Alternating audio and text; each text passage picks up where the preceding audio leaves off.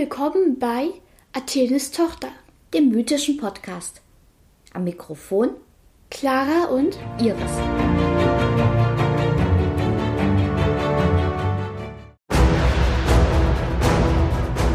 Neun Welten. Ein Baum. Ein Hammer. Wir den schon wieder verloren. Wir haben ja in den letzten Episoden sehr, sehr viel über die griechische Mythologie gehört. Vielleicht sogar mehr, als ihr jemals wissen wolltet. Und damit machen wir jetzt Schluss. Clara hat uns heute die erste Geschichte aus einer neuen Welt mitgebracht, nämlich. Wer sagt denn, dass ich über eine Welt rede? Wir reden hier von neun. Oh, es wird schon wieder kompliziert. Aber wo sind denn diese neuen Welten? Ach, wir waren hier in Griechenland das letzte Mal und jetzt heißt es quer durch Mitteleuropa und ab nach Norden. Aha, es geht also um die nordische Mythologie. Genius! Ich weiß, glaube ich, über die nordische Mythologie fast gar nichts. Tja, hast du Glück. Bin ich ja da. Na, dann schieß mal los. Wahrscheinlich ist es wieder wie in allen Mythologien, dass es da bestimmt auch sowas wie einen Schöpfungsmythos gibt, oder? Ja, Erzählst du uns das heute? vielleicht. Ach so, an alle, ich möchte euch jetzt vorwarnen. In der nordischen Mythologie gibt es viele Dinge. Und diese Dinge haben alle einen Namen. Und diese Namen sind alle fast unaussprechlich. Na, da können wir uns ja freuen. Ja, also. In der nordischen Mythologie ist es so. Am Anfang gibt es eine Urschlucht. Eine Urschlucht. Ja, eine Schlucht halt. Okay. Und nördlich dieser Schlucht liegt Niflheim. Niflheim. Das hört sich ja noch ganz harmlos an. Ach, ist die Welt des ewigen Eises. Okay. Nebel, Eis, noch mehr Eis, Schnee. Okay, also besser in Schalen nicht vergessen. Und der Nebel hat sich dann kurzzeitig zu Wasser gebildet, hat sich dann in dieser Kuhle gesammelt. Die ist übergeschwappt, sind halt elf Flüsse rausgeworden, sind aber unweit wieder eingefroren. Und die Urschlucht ist halt nur Gischt gefroren und halt Eis gesickert. Okay. Yay! Und jetzt gehen wir mal nach Süden. Da liegt Muspelheim. Muspelheim. Okay. I'm absolutely serious. Rat, was es ist? Wenn Niflheim Eis war, ist Ist das Muspelheim vielleicht eine Wüste? fast Nämlich? ewiges Feuer. Okay. Da Feuer, da Feuer, da ein bisschen Magma und da Lava. Achtung, hinter dir. Da kann man sozusagen den Schal dann wieder ausziehen. Das Ja. erinnert mich so ein bisschen an unsere Zugfahrt am Wochenende. Da war ja das auch eher der Waggon so wie, wie heißt das? Muffelheim? Nein. Muspelheim. Muspelheim, okay. Keine Ahnung, wie ich das ausgedacht hat. Nicht meine Schuld. Jedenfalls, diese beiden Extremen sind halt bei der Urschlucht aufeinander gebracht und da gab es ganz viel Wasserdampf. Das ist sowas wie der Urknall in der nordischen Mythologie. Jo. Und daraus sind drei Dinge entstanden. Fangen wir mit dem ersten an. Nämlich so ein Urvieh, Urriese eigentlich, namens Ymir. Chimia. Also Y-M-I-R. Keine Ahnung, wie man es ausspricht. Nennt es einfach immer Ymir. Jedenfalls, Ymir, dieses Urvieh, ist ähm, genderfließend. Das heißt, er ist beides zugleich.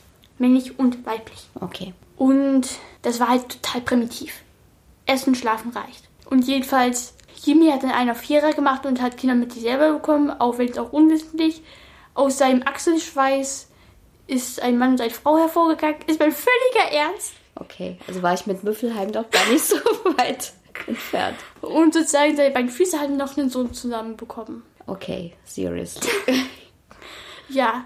Und aus den dreien sind halt, ähm, es gibt sozusagen das alte Riesengeschlecht. Und da sind die Bergriesen und die Frostriesen. Ja. Ich sagte, es, es waren ja noch zwei andere da. Nämlich auch einmal ist eine hörnerlose Kuh namens Audumla. Ja. Da ist halt, es gab halt nur Eis und Feuer. Also hat das Salz im Eis abgeleckt. Und aus einem Eisklotz hat die dann einen Typen freigedeckt. So eine Art Ötzi. Genau. Okay. Soll ich einfach sagen, ja. Und der war sozusagen kein Riese, sondern halt eher, eher menschlich. Und der war das dritte Wesen. Nein, das ist ja nicht aus diesem Urknall hervorgegangen. Ach so. Das war schon davor da. Okay, ich frage nicht nach. Ich habe keine Ahnung. Ja. Und der hat sozusagen eine, Riesin geheiratet und hat mit ihr dann drei Kinder bekommen. Guess who? Thor? Nein, sondern der ist Gott zweiter Generation. erzähl's uns. Zwei Typen, mit denen du wahrscheinlich nicht so viel anfangen kannst und den dritten musstest du kennen. Das bin ich echt enttäuscht von dir. Loki. Nein, ich habe keine Ahnung jetzt. Dieses Geräusch entsteht, wenn man sich mit der flachen Hand mehrfach an die Stirn schlägt. Es tut so weh. Ja, erzähl's uns doch jetzt Also, einfach. Der erste, also einer heißt W, V-E. Der eine, andere heißt Willi, V-I-L-I. Okay. Und der dritte heißt Odin. Ah, okay. Odin habe ich tatsächlich schon mal gehört. Ich meine, wer kommt auf die Idee? Ein Typ, der wird so richtig cool Odin und der andere heißt, heißt sozusagen so ähnlich wie so eine Darmzotte. Ich heiße auch Mikrowilli. Okay. Mein Anwalt hat mir geraten, das nicht weiter zu kommentieren. Und der dritte he- heißt irgendwie sozusagen wie ein einzelner Konsonant. Wie kommt er auf sowas? Das ist offensichtlich eine andere Sprache. Das kann auch sein. Ach so, ja, und also das sind halt, es gibt jetzt Riesen Ja, und es gibt die sogenannten Götter, Asen. Das drei sind die ersten. okay. Und es sagt ja, redet ja von einer dritten, die aus dem Urknall. Mhm. Norn. Nornen. Ja. Das sind aber nicht die gleichen Nornen wie in Griechenland, diese Schicksalsgöttin. Die heißen Moiren. Ach so, und das sind aber die, quasi die Äquivalente zu den Mäuren. Ich bin stolz auf dich. Sehr gut. Ja. Bloß sozusagen, hier ist es halt so, die sind halt von Anfang an da. Und die Mäuren sind halt Kinder des Zeus. Okay. Also you remembered, richtig? ja, ich erinnere mich. Also nochmal ganz kurz zusammenfassen, falls alle jetzt genauso verwirrt sind wie ich. Es gab so eine Art Urknall. Da sind drei mythische Wesen draus entstanden. Einmal ein Riese, der mit dem Achselschweiß, dann eine Kuh ohne Hörner und die Nornen.